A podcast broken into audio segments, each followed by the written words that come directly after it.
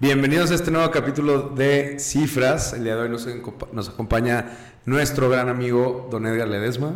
Bienvenido. Aquí estoy, gracias. Bienvenido de vuelta. Este, creo que es el tercer capítulo que grabamos contigo, el cuarto. Y repetimos el primero. Cierto. Sí, lo hicimos dos veces y ahora. Pues el tercer capítulo bis, entonces. Este, nos acompaña también mi tocayo Luis Salazar, Sofía Baroa y un servidor Luis Escobedo. Estamos ahora grabando desde UKI, Your Friendly Development Group, es las oficinas de eh, la desarrolladora em, que tengo el honor de dirigir junto con mis socios. Y pues bueno, sin más, comenzamos.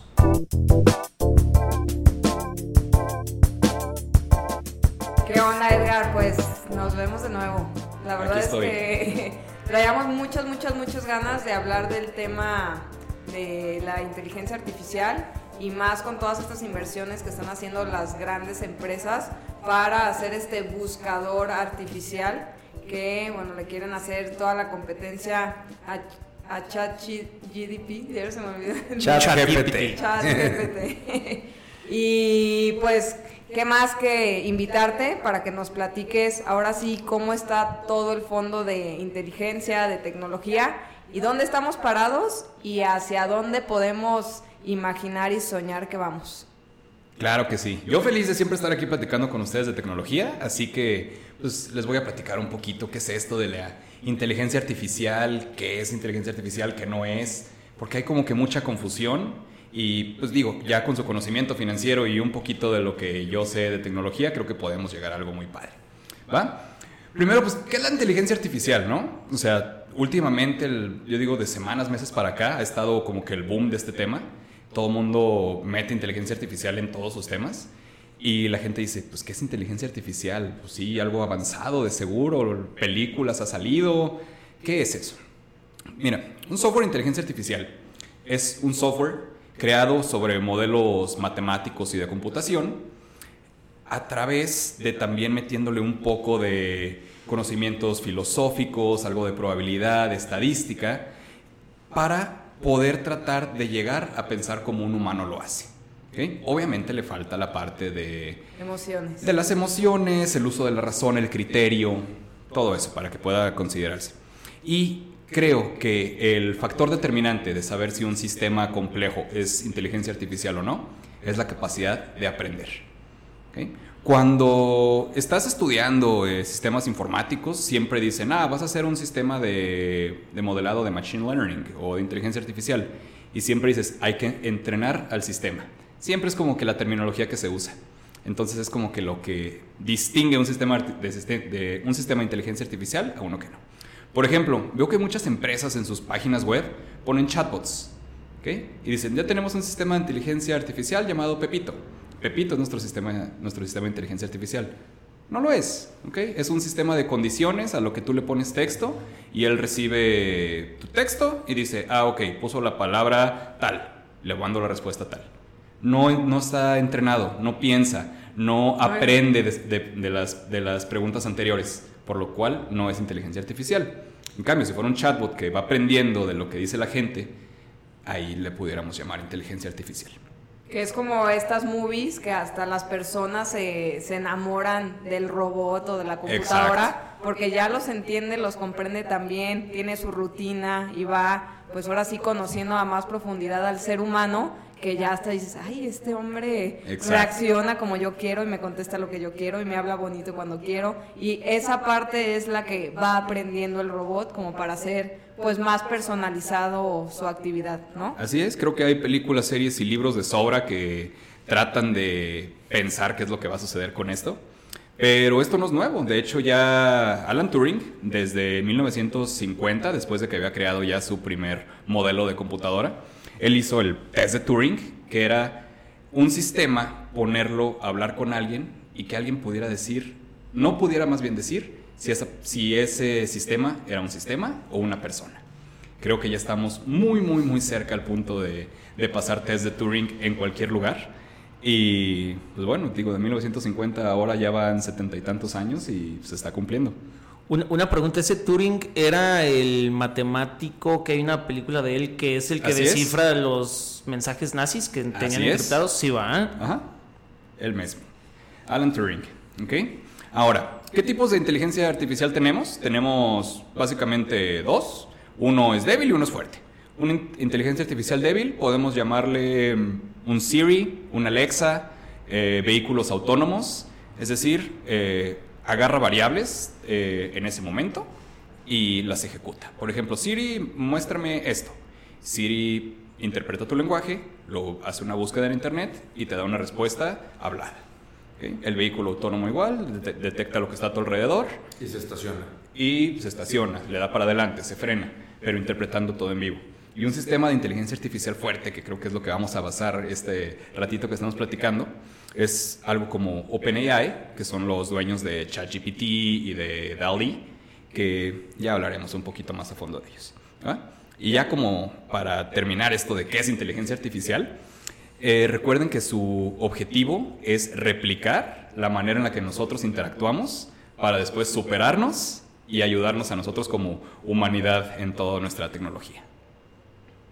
Buenazo. Y, o sea, como que ahorita nomás se me ocurren como ciertos tipos de, de, alcances con esta inteligencia, pero yo creo que si ya nos vamos a pensar a una locura, o sea, creo que pueden haber ya personas que operan, personas que, que hacen y replican lo que hoy día un humano puede hacer. O sea, que muchas veces nos da pavor eso, ¿no? Que es los robots ahora sí nos van a reemplazar porque los robots comienzan a pensar y van quitando las emociones, que es lo voluble del humano que de repente no sirve para muchas tomas de decisiones. Claro, no, y vas a acabar más asustada al terminar esta plática.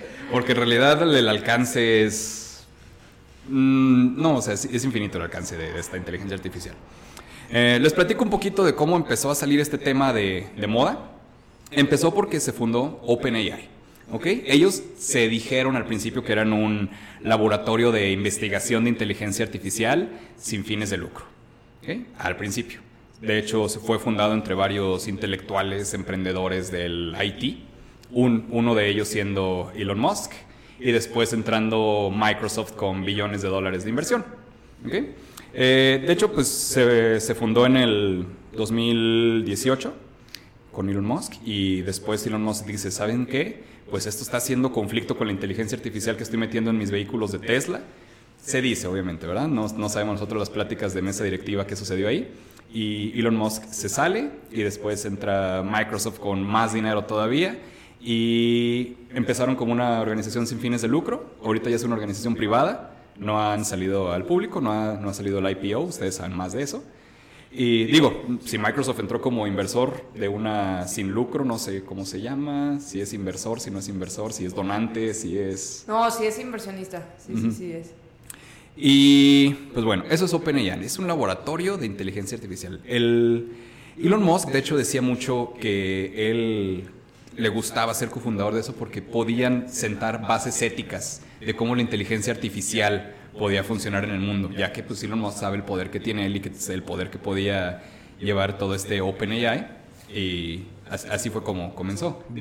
bases éticas como las que de alguna manera está estableciendo en Twitter. Ah, eh, algo así. o sea, porque es mucho de, lo que hace este cabrón, ¿no? O sea, te dice, sí, voy como tras unas bases de ética y luego ya que lo está ejecutando es como Güey, todo lo contrario, güey. Exacto. Es como un libre albedrío de todo, ¿no? Por eso les digo, se salió de, pues de, de OpenAI porque él dice que hacía conflicto de interés con, con Tesla, pero no sabemos qué fue lo que en realidad sucedió. No sabemos si hay un tema detrás, no se sabe. ¿ok? Es Elon Musk, es de las personas más poderosas del mundo, así que algo de tener por ahí. Ahora, pasamos al siguiente tema importante. ¿ok? Creo que OpenAI como nombre no es lo que está sonando más ahorita.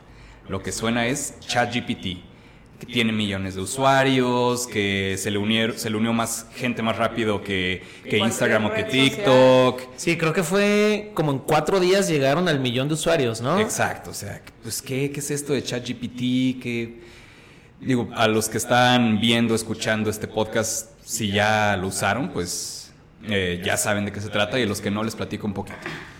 Es una plataforma web en la que tú escribes una duda, una inquietud, un problema, y ChatGPT lo que hace es, te la resuelve. ¿De qué manera? Ahí les va. Por ejemplo, Eh, ustedes pueden decir, digo, yo soy un ingeniero de software, entonces les voy a dar un- ejemplos de ingeniería de software.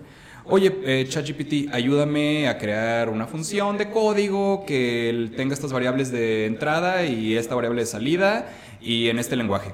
Claro, Edgar, aquí tienes tu función.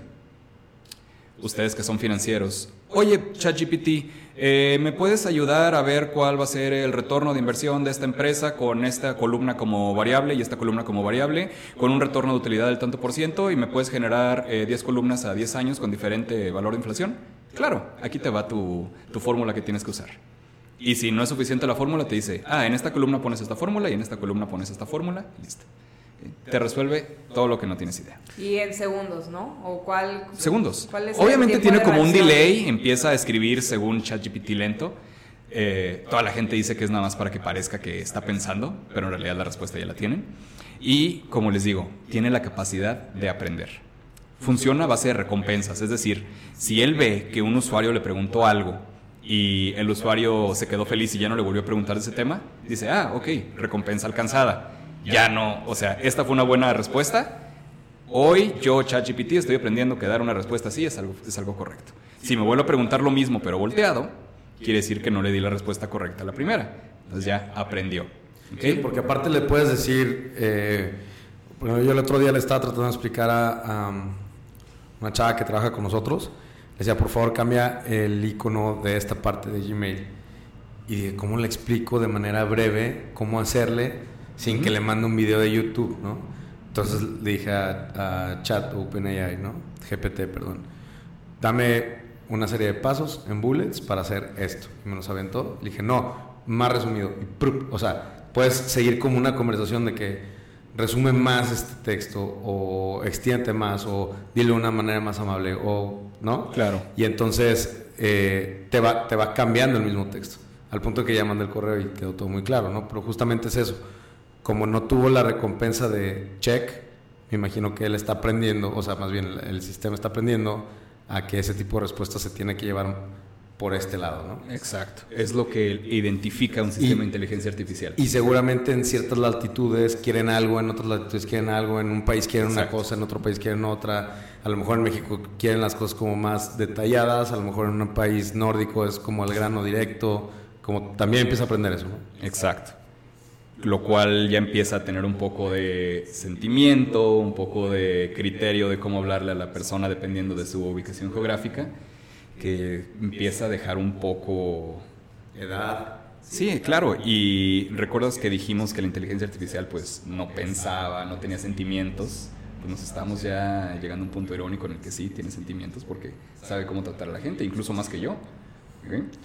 Sí. Y, y mi duda aquí es, ¿dónde está su buscador de información? ¿Es toda la web o Ah, tiene su base de datos? Claro que ¿O sí. cómo- Se cómo hizo un, un scrapping. Scrapping, por decirlo, es un barrido. Este barrido lo que hizo fue agarró todas las páginas web, todas las páginas web públicas, y dijo, esta es mi enciclopedia de información. De ahí aprendió, de todo Internet. ¿Qué buscador tiene? Internet. Hasta el 2021. Ellos en el 2021 iniciaron el proyecto, hicieron su scrapping hasta 2021. Si le preguntas algo que sucedió ayer, no te lo va a resolver. Pero eso, eso no puede tener eh, mucho bias, o sea, mucho sesgo, porque no toda la... O sea, me estoy yendo como a, a facts del Internet que tú le puedas preguntar a ChatGPT y que te lo dé con información falsa, porque... pues, Claro, no- claro. O sea, hay muchísima Si tú le preguntas a Wikipedia que te dé información, es probable que no te dé la información correcta. ¿Por qué? Porque Wikipedia está alimentado por personas. Y ChatGPT está alimentado al Internet, que está alimentado por personas. ¿Cuál es la, el punto a favor que tenemos aquí? Que aprende. Que aprende. Eh. ¿Ok? Pero sí, es, respondiendo a tu pregunta en palabras rápidas, se hizo un barrido de todo el Internet hasta el 2021 y toda la información la tiene ChatGPT y la que no tiene la está aprendiendo a base de las respuestas de los usuarios. Pero ¿cuál es la objetividad que él tiene de decir, esta es la correcta y esta es la falsa? no tiene objetividad. Para eso se entrena. Volvemos a lo mismo. Si alguien le pregunta algo y, sabe- y ve que se lo vuelve a preguntar porque no le gustó la primera pregunta, eso quiere decir que está aprendiendo a ver qué respuestas dar. O sea, en pocas palabras, el chat GPT de hace tres meses y al de hoy, el de hoy es mucho más certero que el de hace tres Exacto. meses y así va a su- seguir sucediendo, ¿no? Pero a ver, yo a lo que voy es, imagínate, con la guerra de Ucrania. si los rusos le preguntan, van a esperar una respuesta diferente a que si los gringos le preguntan, ¿no? Oriente contra Occidente, porque los dos, según ellos, están correctos, entonces, ¿cómo, cómo sabe qué contestarle? O sea, ¿cómo... dónde Va a está la dar información eh, resumida con lo que está en internet. ¿Lo has usado? eh, para unas fórmulas de Excel, sí. Ok, es que también lo que puede suceder es dame la respuesta a algo con un criterio desde el punto de vista Occidental. occidental o desde el punto de vista oriental, Oriental. O desde y ahí ya vas como Digo, también hay cosas que no responde. Le pregunté, oye, eh, ¿quién va a ganar el partido de la Champions League? ¿Liverpool o Real Madrid? Yo jugando a ver qué, qué tanto alcance tenía. Me dijo, no puedo. No puedo decir, aparte mi base de datos actual está hasta el 2021, no puedo. Oye, ¿y si me das un módulo de predicción para saber quién va a ganar? Claro, aquí te va tu modelo de predicción de partidos, recuerda que tienes que tomar en cuenta estas variables, bla, bla, bla. Entonces, también es un poco objetivo hasta el momento. Recuerda que fue fundado sobre bases de ética de inteligencia artificial, así E- que... Ética gringa. No, pero coincido, o sea, como yo las veces que he tratado de preguntarle, oye, dame un escrito sobre este hecho y desglósalo. Te puede poner hasta las dos versiones, te puede poner, ah, pues según estas fuentes pasó esto y esto. y esto. Exacto. Pero según estas fuentes pasó esto, esto.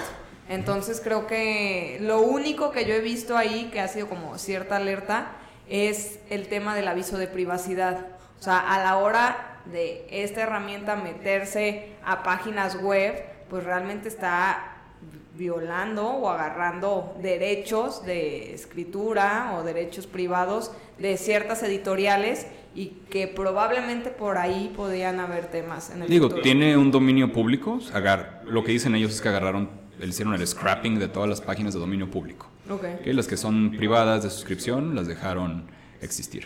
Guiño, Pero sí, guiño guiño. sí, exacto, guiño, guiño.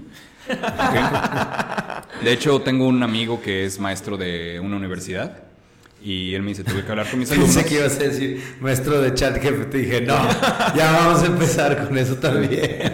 No, me dice, tuvo que hablar con sus alumnos para decirles que ChatGPT lo podían usar como una herramienta, pero hasta ahí. Como en su momento, no sé si les tocó a ustedes, cuando nos tuvieron que decir a nosotros que Google era una herramienta, pero no teníamos que hacer la tarea usando, basándonos en Google. Igual ellos, es una herramienta nueva. Y cómo nos cambió Google a nosotros de una manera impresionante y cómo va a cambiar ChatGPT el mundo ahora en adelante, igual o más. De, de hecho, yo vi que ChatGPT sacó una herramienta para maestros para saber si los alumnos estaban como sacando la información de que copy-paste a las preguntas. Y ya sacaron otra para cambiar los ensayos para que no la detecte esa herramienta. Ah. Sí. Sí, lo que hace es te, re- te replantea todas las oraciones para que no se den cuenta que fue por AI, pero luego sacaron una Y en es contra de esa. Es una API, ¿verdad? Eh, no. O sea, creo que lo puedes conectar de chat. Bueno, ya, pero. Ahorita llego a eso, manera. porque el API fue liberado hace siete horas. Órale. Salieron las noticias. Antes de venirme para acá dije que ha pasado, que hay nuevo, capaz de que... Ya lo liberaron. Capaz de que ayer que estudié para hoy ya, ya estoy desactualizado y estoy desactualizado.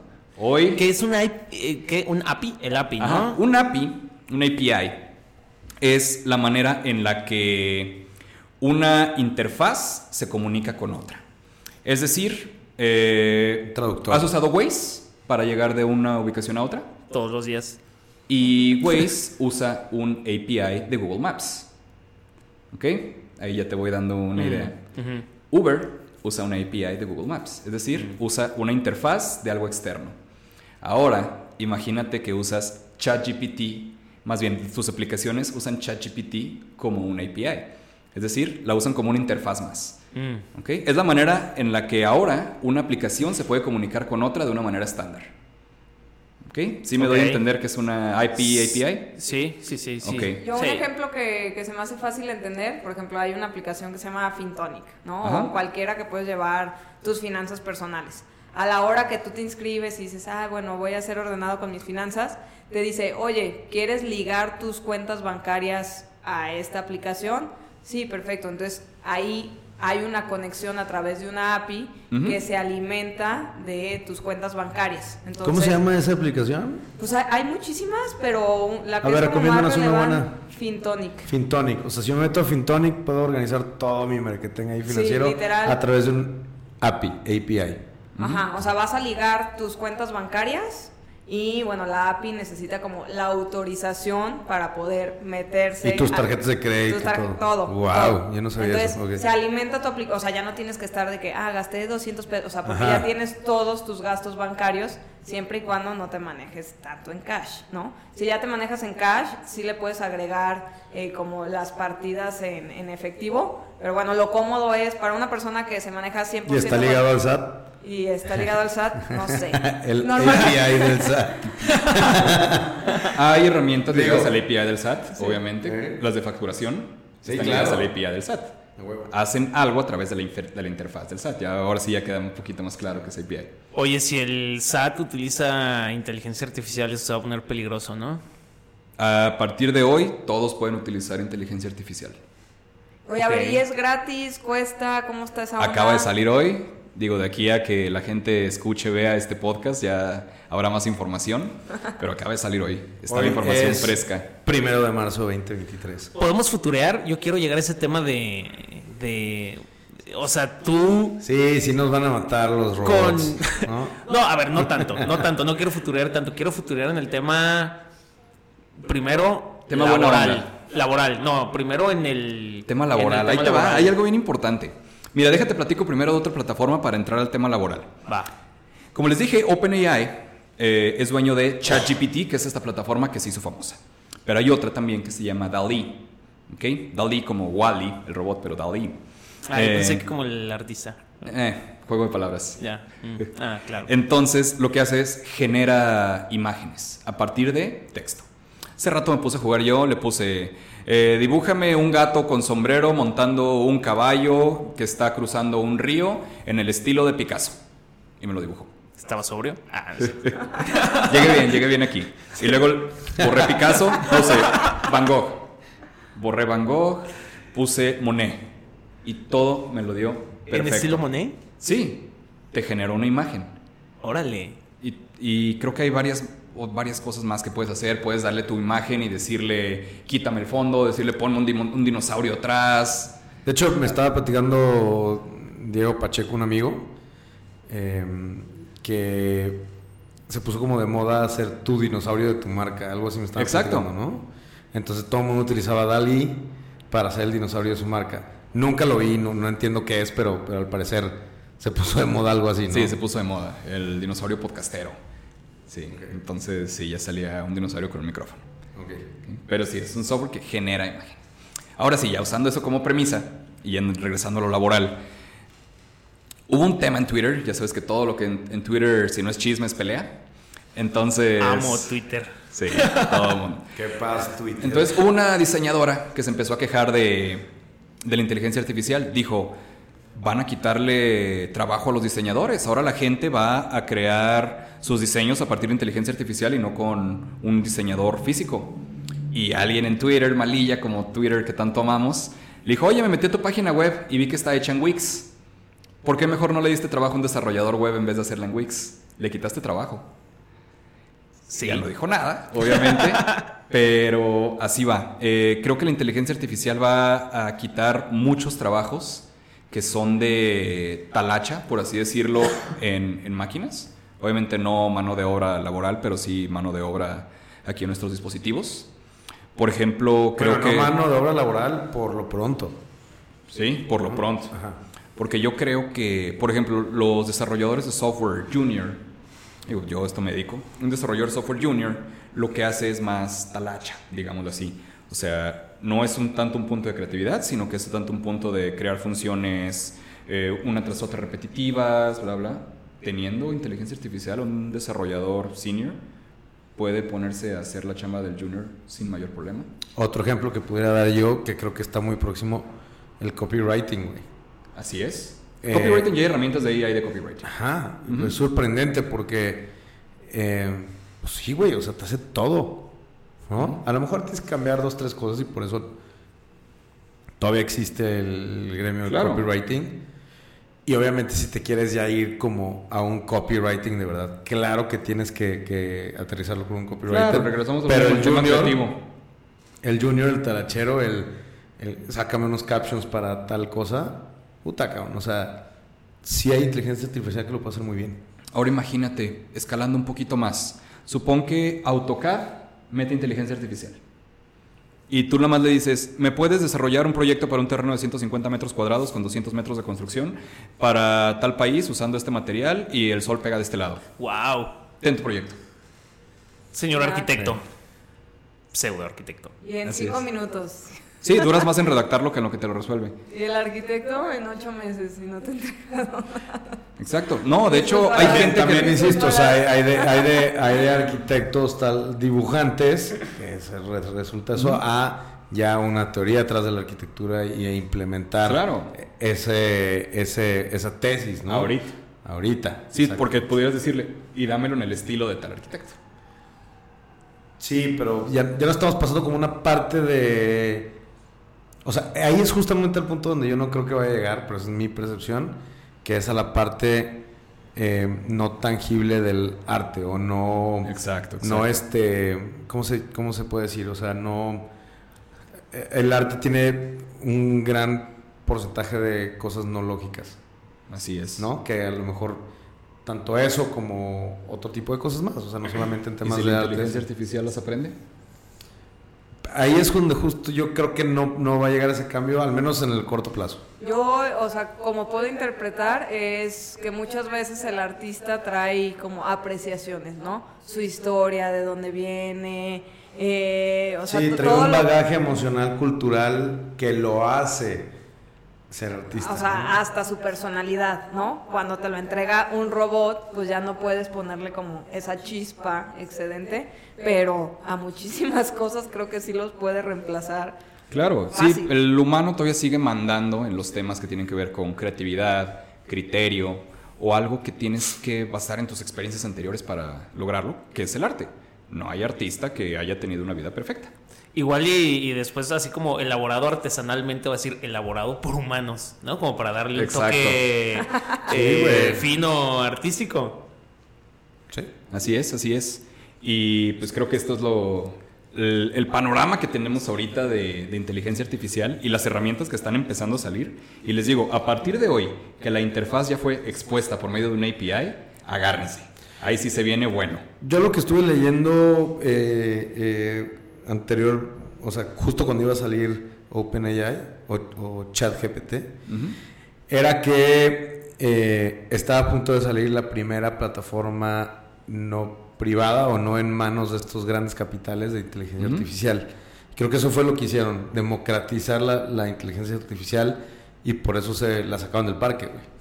¿no? Porque a lo que tengo entendido es este tipo de, de software o este tipo de inteligencia ya, ya existía y estaba en manos de grandes este pues de Poderes. grandes poderes, grandes corporativos y demás. Claro. Y estos cabrones llegan a democratizarlo, ¿no? Sí, así es. Ya Y- tenían, ya había muchas empresas que tenían su software de inteligencia artificial. Google tenía el suyo, eh, IBM tenía uno que se llamaba Watson. No tan poderosos como OpenAI, porque OpenAI, pues digo, ya les conté la historia. Sí. Hay poder y hay dinero, entonces va para adelante. Pero sí, hay. Y digo, hay algo medio shady ahí, porque ¿Algo? grandes empresas tenían su software de inteligencia artificial, pero no lo presumían. Si escondes algo, eh, volvemos a lo mismo, ética del otro lado de la frontera, entonces... Y ahorita cómo se ve la competencia, porque bueno, el otro día que teníamos ahí una conversación, que tuvimos un live con los de Money Talks, eh, ellos aseguraban que la próxima burbuja iba a ser alrededor de la inteligencia artificial. Ese tema está buenísimo. O sea, como ahorita está, no sé, hace tres años pudo haber sido la burbuja de las criptos y todo el mundo quería y todo el mundo. O sea, creo que es algo que yo he sentido en los últimos dos meses, que justo esto, ¿no? Seguramente todo el mundo ya había empezado su desarrollo de inteligencia artificial, pero el primero lo puso gratuito, lo democratizó, abrió la boca y todos los corporativos decían, yo también tengo uno, yo también tengo uno, yo también tengo uno, y le estamos apostando a esto y le estamos apostando a esto, como fue el tema del metaverso en su momento. Así es. Pues sí, sí puede ser una burbuja. Te digo, hay temas diferentes. Ahora, digo, ya que abrieron el API, ese para mí es el tema que va a soltar todo. Digo, es software y digo, con los cripto ya ves que siempre había pues un lado a favor, un lado en contra, un lado que las apoyaba, otro lado que no, otro lado que decía que era dinero tiro a la basura, en que se sustentaban, que no era posible que existieran monedas virtuales, en fin. Pero siento que la inteligencia artificial es algo con un poco más de sustento. Es algo que ya se está exponiendo a todo. Y siento que no. Pues que se está ofreciendo como un servicio, no como un commodity, ¿no? Exacto, se está, se está exponiendo ya como. Pues, o sea, yo la diferencia que veo es, uno tiene utilidad en el presente y el otro era, o sea, hablando de las cripto, que era un poco más de especulación de esto va a transformar, esto va a cambiar, esto va a ser el futuro, cuando esto ya es, lo puedo utilizar hoy para mi vida Exacto, si hubiéramos tenido este podcast hace varios años hablando de criptos, no hubiéramos podido llegar a un trasfondo tan grande como el que estamos llegando ahorita con inteligencia artificial.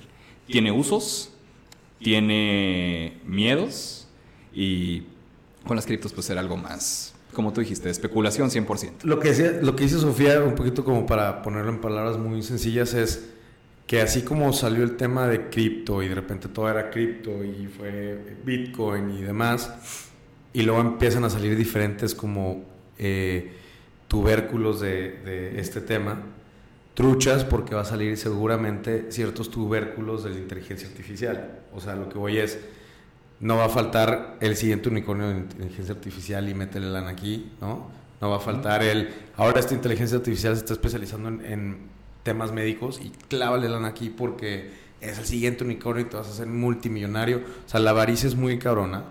Y a lo que voy, a lo que creo que a lo que va Sofía es paren las antenas porque van a empezar a salir las mejores oportunidades de la vida en temas de inteligencia artificial. Ya salieron. ya salieron. al, igual, al igual que como en su momento salió con cripto, al igual que cuando salió con el, con el .com y demás, ¿no? Exacto. Yo, yo también digo que también van a salir los güey, es que tenemos un método de inversión con un algoritmo que es inteligencia artificial, entonces aprende del mercado financiero y, te vamos a poder dar un 5% mensual. Ahora, eso de apuestas, ¿no? ¿Crees que no exista eso ya? Podemos volver al lado shady, capaz de que una gran financiera que tiene inversiones con una gran utilidad ya tiene un sistema de estos. por eso la, por eso la recomendación eh, es paren las antenas, no es que sea mentira, es clávense en, en, en, en, qué, se, en qué van a invertir, ¿no? sí, no, los, los robots eh, de inversión, esos ya existen desde hace rato. Ah, claro. O sea, nada más no tenían esa mercadotecnia de inteligencia artificial. Los, los robots para que tomen decisiones en, los mercados bursátiles ya existen desde hace rato.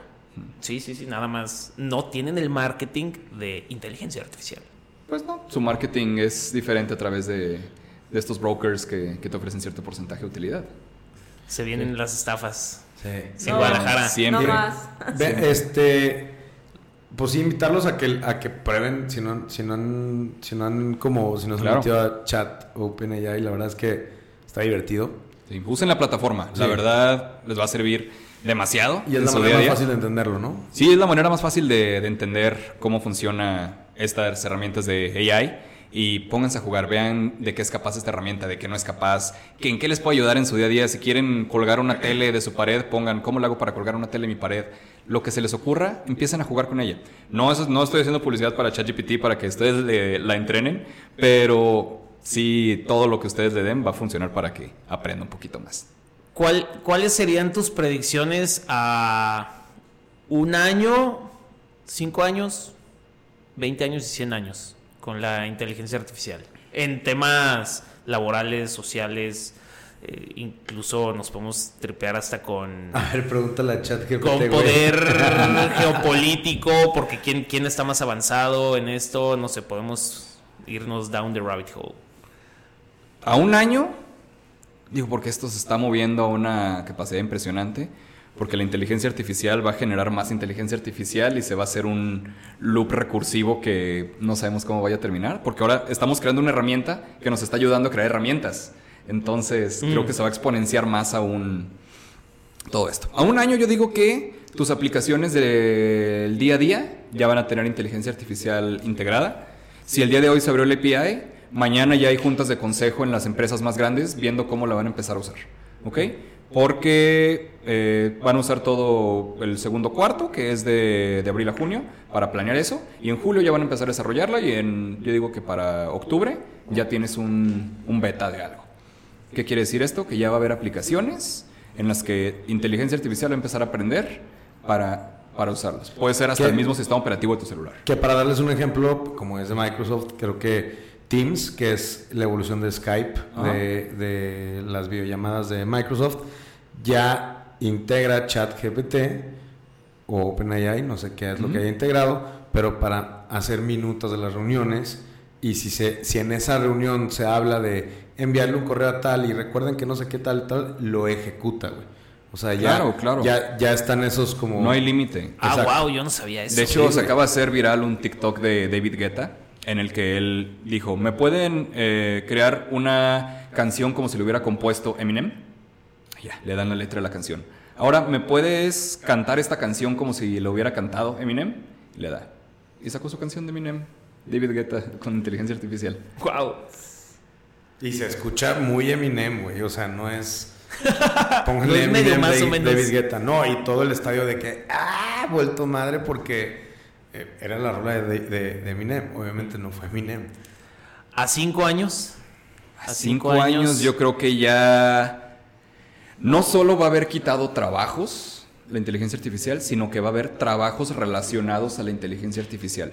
Estaba platicando hoy con un compañero del trabajo, me dice que ya hay trabajos para de gente que busca cómo resolver problemas con inteligencia artificial. ¿Ok? Prompters se les llama. ¿Qué hace un prompter? El prompter es bueno preguntándole a la inteligencia artificial qué quiere. Ya hay trabajo de eso. O sea, es como si dijeras, tú sabes buscar y encontrar cosas buenas en Google. Ajá, pero ahora, ahora en inteligencia artificial. Okay. Sí, si tú eres bueno buscando las, las, cosas en inteligencia artificial, sabes cómo preguntarle, sabes qué te va a responder y sabes cómo aprovechar eso, ya hay una chamba para ti que se llama prompter. Ok. Uh -huh. Ahora te digo, en cinco años esas chambas van a ser mil veces más y todo lo que ya platicamos que es talachas sin llegar a matar el punto creativo, sí, digo que también se van a empezar a ir. Ponte a pensar cuando inició Google que era un buscador uh -huh. y luego de ahí se derivaron como Google Maps, ¿no? Entonces ya está la chamba de ir recorriendo eh, las calles, tomándole fotos en un carrito a todas las calles para levantar todo el map, para mapear todo el mundo, ¿no? Uh -huh. O sea, creo que a ese punto vamos a llegar en cinco años, pero con inteligencia artificial, ¿no? Ese tipo de chambas son las que mencionas. Yo digo que hasta más rápido, porque les digo, estamos creando una herramienta que crea herramientas, entonces se puede expo exponencializar un poco. Y creo que también se va, va a migrar a voz. Ya migró a voz. ¿Ya migró a voz? Ah. Ah, claro. Detecta y construye voz. Okay. Como esta canción de David Guetta generada por, por AI. Yo el otro día yo fui a una conferencia y estaban hablando como las próximas tendencias de la década. Y dentro de esta claramente salía, digo, fue hace tres semanas, entonces estaba muy, muy popular el tema. Y pusieron un video, que era un video como de un noticiero, y el noticiero se veía un cuate, o sea, como si fuera natural humano, y al final ponen pausa y dicen, bueno, este video fue, le mandamos una foto de una persona, le pusimos el texto de las noticias que debía decir y parecía como si estuviera en vivo exponiendo las noticias y pues sí te vuela la cabeza que hasta videos y pueda reemplazar pues hasta este tipo de locuciones. O sea, creo que ya llevar video, canciones, imágenes, texto, ya es una ahora, locura. Imagínate que ahora ya nadie se las va a tener que enviar, sino que ya está automatizado para que se envíen. Sale una noticia, se envía inmediatamente, le mandan. Ponen un cuate, Exacto. hace como. No, no, es una locura. Claro, de hecho ya. No sé si viste cuando todos en Instagram están publicando su foto hecha con inteligencia artificial. Todos con traje de astronauta y. Sí, bueno, sí, sí. Se fue un boom hace unos mesecitos. Y lo que hicieron unos cuates fue. Generaron una animación a partir de un video. Entonces, ¿qué pasó? Generaron la primera animación generada por inteligencia artificial. Wow. Entonces, ellos se grabaron y dijeron, eh, AI, por favor, eh, grábame y ahora muéstralo como si fuera anime. Y ya. Se acabó su animación y ya tienen su animación subida en YouTube. ¿Y a 50, 100 años? No, sky's the limit, compa. Sí. Pero algo, no sé. Ya invasión zombie ahí. Ya para esa época no va a haber ni agua ni alimento. ¿Para qué futuriamos? Sí, ya siento que ya en 50 años. Vamos por una casa. Se nos acabó la batería, ¿no? Ni modo, Dale. voy a dar una más fea. Eh, entonces para acá. Ahí está. Entonces para acá. Ahí estamos. Este ya no necesito. Venga. Pero sí, a 50 años. Es que a 50 años la inteligencia artificial ya generó un tipo de inteligencia nuevo. No, en 50 años. No, no, no. A ver si Dios me presta vida, cabrón. O sea, ¿por qué no nos ponemos a 20, tocayo? Con 50 Bueno, es un chingo. 20, 20, 20. 20. Yo creo que la inteligencia artificial ya forma parte de nuestro día a día, no como una ayuda, sino como una necesidad. Como hoy un celular. Como hoy un celular. O una Exactamente. pareja. Uy, qué deep. No. Claro, sí, puedes tener. Es que se me ocurren mil cosas. Puedes tener inteligencia artificial en tu casa que sepa eh, cómo duermes, qué luz necesitas para dormir. Que digo, ya está empezando a suceder. Pero ahora, ¿a qué hora te levantas? ¿Qué, ¿Cuál es tu ritmo de vida? ¿Qué, cuando te levantas de tal manera que, que te gusta desayunar? Eh, ¿Y por qué desayunas eso? ¿A qué hora te gusta dormir? ¿A qué hora te lavas los dientes? Y empezar a crear modelos matemáticos a partir de eso. No, no. Sí, Güey, vamos a. No necesitar energía nuclear para poder mantener toda esa cantidad de energía necesaria, güey. Pues es O sea, software. Sí, por eso, pero pues necesitan energía, necesitan Claro. servidores, necesitan y, y güey, yo no veo energía que alcance para eso a menos que sea la nuclear, güey. Digo, puedes preguntarle a ChatGPT cómo hacerle para que rinda más tu energía. Muy bien. De hecho, pues antes de terminar, quisiera confesarles algo. Eh, antes de prepararme para este podcast, la manera en la que lo hice fue, le pregunté a ChatGPT, ¿qué puedo hablar en un podcast acerca de ChatGPT? Oh. Entonces, sí, creo tramposo. que us- usé un poquito esa ironía para ayudar con el tema y pues, heme aquí los temas que, Y que te dan, a platicamos. ver, nos puedes nada más así como leer qué fue lo que Eres como Yasmín Esquivel, ¿eh? Claro, eh, si se fijan empezamos con qué es la inteligencia artificial, OpenAI, ChatGPT, Igual y Yasmín Esquivel DALL-E, hizo su tesis a la industria. de doctorado en Claro. ChatGPT. No, no es sí, cierto. o sea, sí, más plataformas de AI, afectaciones a nivel económico. Claro, no programa- y, y, y, y si le das, voy a hablar de inteligencia artificial en un podcast de finanzas, pum, te arroja Exacto. seguramente un, un tema completo. ¿Y qué pasa? Sigue aprendiendo ChatGPT. Exactamente. Muy bien. Y entre más lo usemos, más va a servir. Poca madre. Pues mil gracias Edgar, de verdad es que es un gusto debatir esto, un gusto y, y un miedo al mismo tiempo, Para pero yo creo que esta información es valiosísima y yo también pongo en la mesa la invitación a usar la herramienta, la verdad es que te vuela la cabeza impresionantemente y creo que es algo que se volverá cotidiano, pues ahora sí en un par de, de meses, o sea, meses, hablo por esta parte de, de la interfaz que va a estar interactuando con todas nuestras aplicaciones seguramente. Claro, y de hecho, pues es una herramienta gratuita. Aprovechen, no sabemos si en algún punto la vayan a cobrar. Digo, ahorita hay una versión premium, pero la gratuita funciona perfecto. Entonces, úsenla si son desarrolladores de, de software. Aprovechen, a- agarren este API que lo acaban de liberar, pónganse a jugar y empiecen a, a desarrollar. Cada vez que se abre una interfaz nueva, empieza a salir tecnología que no nos esperábamos que fuera a crearse. ¿Se acuerdan la vez pasada que hablé de 5G? Que les dije, salió 4G y se creó Uber, se creó Instagram, se creó Snapchat. Entonces ahora salió la inteligencia artificial, ¿qué viene?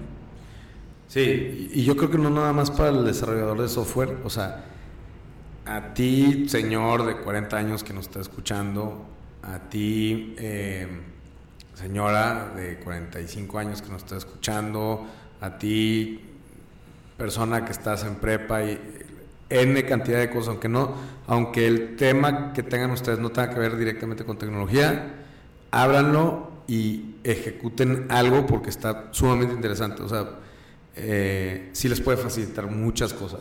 Claro que sí. Eh, yo- yo no me dedico a nada en el, en el ramo de la tecnología, Y ya te ayuda. pero me ha ayudado muchísimo a poder aterrizar correos certeros y este y objetivos, o sea, eh, instrucciones certeras a- a- al resto del equipo. ¿no? Entonces, de alguna manera, au- aunque las hagas tú, o sea, esta madre te ayuda muchísimo a cortar el tiempo en el que las vas a hacer. Claro. Pues bueno, esa es invitación a, a que todos lo calen. Pues no sé si hay algo más que discutir en esta ocasión. No, Edgar, muchas gracias, muchas gracias por darte el tiempo. Así que. Redes no sociales, Edgar. Ah, arroba don Edgar Ledesma en Instagram. Ahí pueden seguirme. Y no nos despedimos porque nos vamos a las cápsulas de la semana. No se vayan, regresamos. Y estamos de vuelta con las noticias de la semana y yo creo que no podemos dejar pasar la noticia de Tesla, que bueno, fue pues ahora sí que la noticia de varias semanas consecutivas que por fin pues, hay una decisión, por fin pues se materializó tantas expectativas que habían. Desde hace dos semanas lo estuvimos comentando, ¿no? Yo creo que más, yo creo que más, más, más, más. Y bueno, para contar el chisme rápido, es todo inició cuando eh, se tuvo como cierta sospecha que Elon Musk había visitado Nuevo León, ¿no? Entonces, desde que llegó esa noticia al público, fue como, ok, algo va a instalar aquí en Nuevo León, está muy rara su visita. Y desde ahí se empezaron a crear puras expectativas, y digo puras expectativas porque realmente desde la dirección de Tesla o desde literal la voz de Elon no había salido ni una palabra. Todas las palabras que habían salido era puro mitote de nuestro presidente, de gobernatore, de, de gobernatore. Había sido pura especulación, pura especulación, hasta que el día de ayer, 28 de febrero, ya en la mañanera se anuncia que la planta se instalará en Santa Catarina, en Nuevo León. No, porque te chutaste medio chisme. A ver. O sea, primero fue, estaba que, Elon Musk la iba a poner en Nuevo León. Y luego eh, salió a decir AMLO que no, que sería mejor que la pusieran cerca de la IFA porque ahí estaba el aeropuerto. Eh, y por el tema de agua. Y por tema de agua. Y hasta creo que fue como hace cinco días, AMLO salió en la mañana a decir... Hidalgo. No, el sureste. Sí, pero o sea, creo que el punto que marcó el chisme, o sea, el paso 2, fue que dijo, yo no voy a dar los permisos para que, o sea, si lo quieren poner en Nuevo León, yo como presidente no voy a dar los permisos para que se ponga en Nuevo León. Eh, y entonces se supone que tuvieron una, pues ahí como una negociación. Dicen, dicen, dicen que entonces eh, pues Elon Musk le dijo, pues, no la pongo. Y se medio había confirmado que Elon Musk le había dicho a AMLO que no. Bueno, eso fue todo en Twitter. Y después sale el secretario de Relaciones Exteriores, eh, Marcelo Ebrard, a decir, no, tranqui, no se ha cancelado, nosotros ya vamos con él. Y AMLO y Musk van a tener una conversación, una última negociación para, para ver en qué queda. Eh, dice, se va a publicar mañana, entonces, ¿qué se publicó ayer, no? Entonces ayer ya es que sale AMLO a decir en la mañanera eh, que, que, sí se había llegado a una negociación. Que ya vio y si hay agua. Que, que sí. No, no, no. De hecho, eh, lo deja muy claro. Él en la mañanera dice que se habían llegado las negociaciones que la planta de Tesla iba a tener que utilizar agua reciclada y que iba a tener que hacer mucho énfasis en el, en, el uso de agua en, Nuevo León porque, o sea, eso sí, no es mentira, tienen un gran problema eh, con agua en Monterrey y, bueno, pero ya salió a decirlo y entonces al mismo tiempo el gobernatore pues ya en Twitter lo publicó y se colgó uf, las medallitas que quieras eh, y ya, pues al parecer sí se va a poner la planta, pero fuera de que, o sea, obviamente está chido que se ponga la planta, pero lo platicamos también en el podcast pasado, creo que lo interesante va a ser la riqueza y los empleos que se van a, eh, que, que, se, que se van a crear, porque, o sea, si se pone Tesla ¿Estás de acuerdo que los proveedores, los, los, los, proveedores, los proveedores principales de Tesla también se van a tener que venir a, México, ¿no? Güey, ahí te va algo que, que, yo, yo, me quedé pensando y dije, se os voy a preguntar a Luis y Sofía en este podcast. ¿Qué pedo con las calificaciones de Moody's, con todas las calificaciones que ponen a México en... ¿Qué calificación tenemos ahorita de como inversión? estable. ¿Estable? B, estable. Estábamos, llegamos a estar en C, ¿no? No, nunca. ¿No? ¿Nunca? Bueno, no, nunca recién. Bueno, B estable por gobierno corporativo, muchas empresas transnacionales no pueden estar aquí, ¿no? Creo que era el caso de... Hubo un, gran mitote de una empresa que se tuvo que salir. No me acuerdo si era una, una manufacturada de autos o algo por el no, estilo. No, creo que más bien basa que los, los, los bonos de Pemex sí son basura y hay fondos de inversión que por regla en los fondos de inversión no les permiten tener bonos basura, entonces los tuvieron que vender. Porque eh. Pemex sí está en calificación basura. Sí, yo sé. Pero, pero el riesgo país, a lo que voy es, no estamos tan bien calificados, estamos de acuerdo.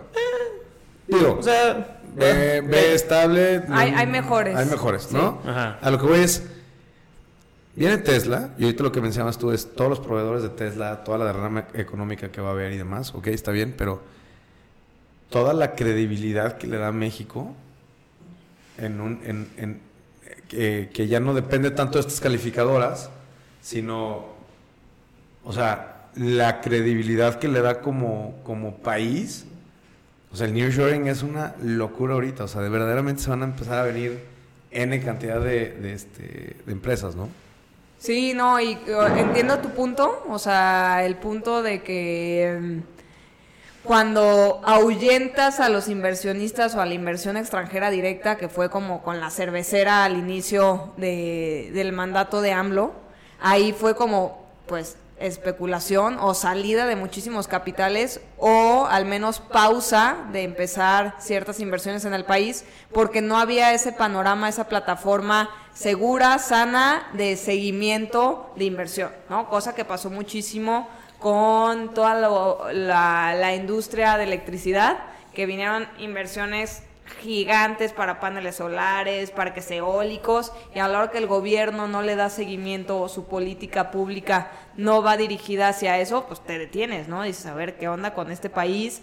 No está desarrollando y manteniendo pues la expectativa de desarrollo de negocio. Entonces yo creo que el haber tenido que parar esta conversación con Elon Musk era un foco rojo para muchísimos inversionistas de decir, no, pues, ¿para qué me voy a México si no me van a dar la Si ni plataforma? siquiera a Elon le, le respetaron el, el- el- la negociación. La nego- exacto. Ahora, lo que les preguntaba en la mañana en, en el grupo de WhatsApp, ¿creen que también el dólar ahorita, lo estaba viendo, está en 18, y- 18 12, 15, 10, 18, sí, 12, sí, sí. sí, sí, una locura.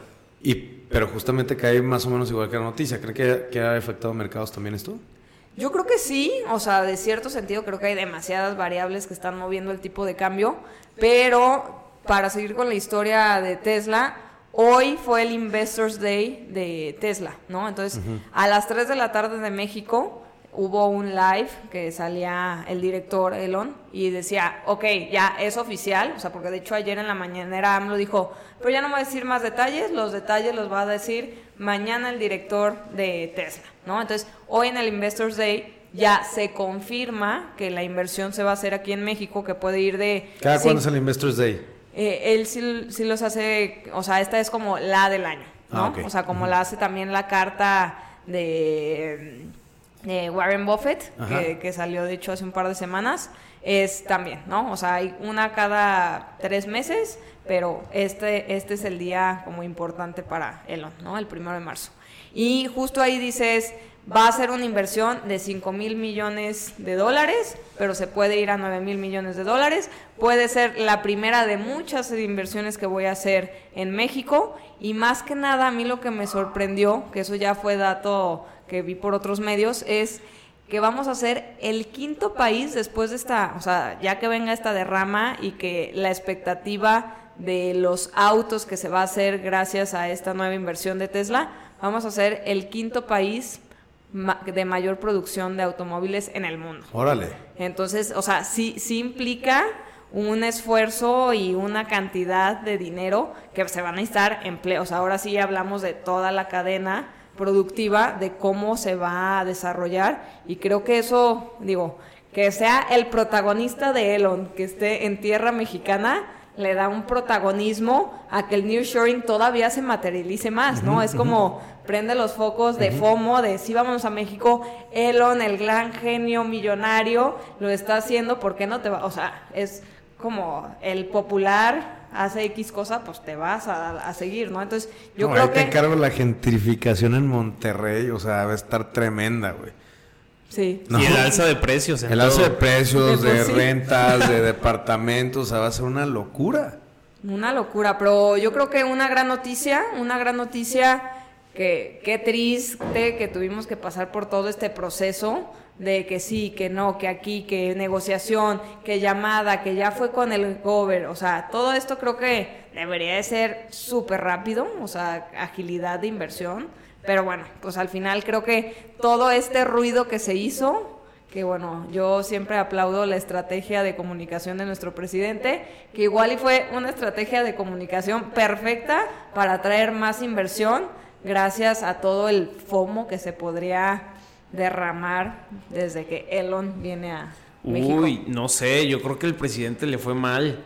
Eh, bueno, creo, desde mi punto de vista, que pero ahorita que comentas lo otro, igual, o sea, es tan buen comunicólogo que igual lo hizo a propósito, pero yo creo que a, o sea, otra vez dio en cara contra, o sea, desaprobación de gente que, que dijo, es que realmente está ahuyentando inversión y puede ser incluso de gente que, que lo hubiera tenido con una buena imagen y que dijo, no, es que si dice que ese Nuevo León no lo da y no hay una inversión de Tesla, ese sí es otro grave error. No, coincido, coincido, pero es la segunda vez que yo veo que dobla las manos, ¿no? La primera con quejarse de la energía renovable y las energías verdes, viene presidente de Estados Unidos, oye, necesitamos que camine esto, ya traemos temas de tratado de, libre comercio, pues salió a decir que, ah, bueno, no lo veo tan mal, ¿no? Cosa que nunca dobla las manos, es la segunda vez que obligatoriamente o mediante estrategia, no sé, pero se doblaron las manitas y, digo, fue una empresa que hizo mucho ruido, ¿no? O sea, igual hubiera sido Volkswagen y la neta no hubiera sido el mismo ruido. Sí, por eso te digo, o sea, en, esta época de... Creo que hace más ruido eso que una calificadora. Eso es a lo que, a lo que iba con el comentario anterior, ¿no? O sea, me parece... Eh, ¿Está grabando? No. No. Me parece bastante interesante como todo lo que puede generar el hype alrededor de Ilun para México. De acuerdo. Y bueno, pasaría a la siguiente noticia, que también va muy relacionada.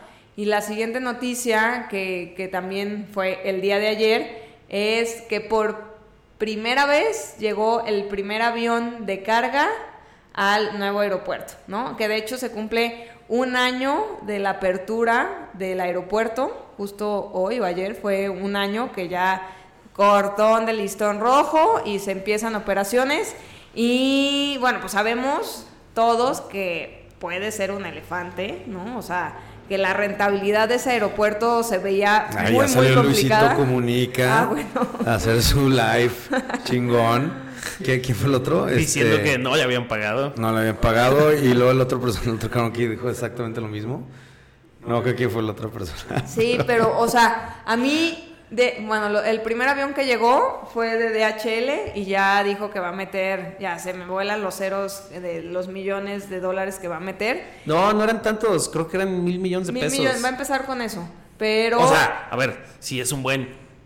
Pero cuando magnificamos con las inversiones de Tesla o algo así, es una cosita, ¿no? Sí, y bueno, ese es como el. Yo, le veo más, más, potencial a carga que a pasajeros, ¿no? Justo iba eso, ¿no? O sea, ya vimos que de pasajeros eh, estaba viendo los datos y creo que fueron, ay, o sea, nada, de que un día del Aeropuerto Internacional de Felipe Ángeles fue todo el año de del año 2022 que estuvo trabajando. La verdad es que pasajeros, cero. Y muchísimo fue por morbo, conocimiento o porque su aerolínea les movió el vuelo, no porque ellos personalmente hubieran querido utilizar esa, ese aeropuerto. ¿Ya lo conocen ustedes? Yo no, yo en lo personal no. No, yo tampoco, yo tampoco. Pero, o sea, creo que después de que pues no te salió, la gente no va a ir por la distancia, por la comodidad, por lo que sea, hacerlo de carga se me hace un excelente cambio y abrazarlo y que AMLO ya le esté dando propaganda a eso, creo que no, pues de ser un elefante blanco a que sea un elefante carguero se me hace muy bien. Es, es sí, pero no sé por qué, o sea, el, el hecho de que haya llegado DHL ahí no fue por no fue por elección propia. Fue porque hubo un decreto hace menos de un mes y que AMLO les dijo a las, a las aerolíneas tienen 108 días. Creo que el 8 de julio termina, o sea, inicia ese decreto y todas las aerolíneas cargueras se tienen que ir a fuerzas al AIFA. O sea, o termina, ¿no? O tienen como hasta el 8 de julio. hasta el 8 de eran, julio. Eran, creo que lo leí hoy, eran 108 días. Entonces, pues las aerolíneas se de cargueras se van a tener que mudar sí o sí, pero no lo querían hacer. Supongo que algún valor agregado tiene el Aeropuerto Inter- Internacional de la Ciudad de México. Proximidad, ¿no? O logística, este, no sé exactamente qué sea, pero no querían irse y les dijeron, se van o se van. Buena decisión. No, o sea, igual está bien.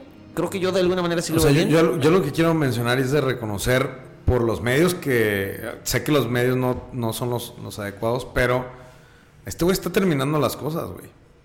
O sea, yo lo veo con el, eh, Tren Maya, luego con el aeropuerto de Tulum, luego con el aeropuerto de Felipe Ángeles. O sea, las está terminando. Que sean pendejadas o no son otra cosa, pero las está terminando, güey.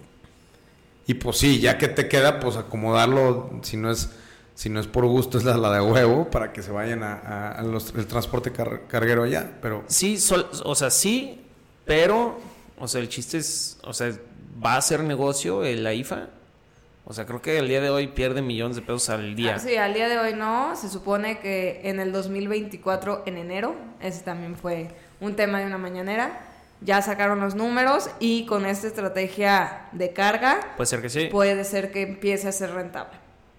Digo, es un aeropuerto más, güey. No, o sea, en- insisto, puede haber muchas mejores opciones para un aeropuerto, pero es un aeropuerto más, güey, No, es, eh, ¿no? O sea, sí, pero acuérdate que también no iban a cobrar TUA para que los vuelos fueran más baratos, o sea, como... Y, y tiene que ser rentable, porque si no, ¿a quién le cuesta? A ti y a mí y a Sofía y a todos los que nos escuchan con los impuestos que Sí, pagan, claro, ¿sabes? Estoy de acuerdo, estoy de acuerdo. O sea, nomás a lo que voy es, si de algo carece el Benito Juárez, es de espacio. Sí, hubiera estado Sí. poca madre que hicieran el, el, el de Herzog, bueno, más iba a decir. El de... El de Texcoco. el de Texcoco. Eh, pero pues bueno, hay otro y está terminado.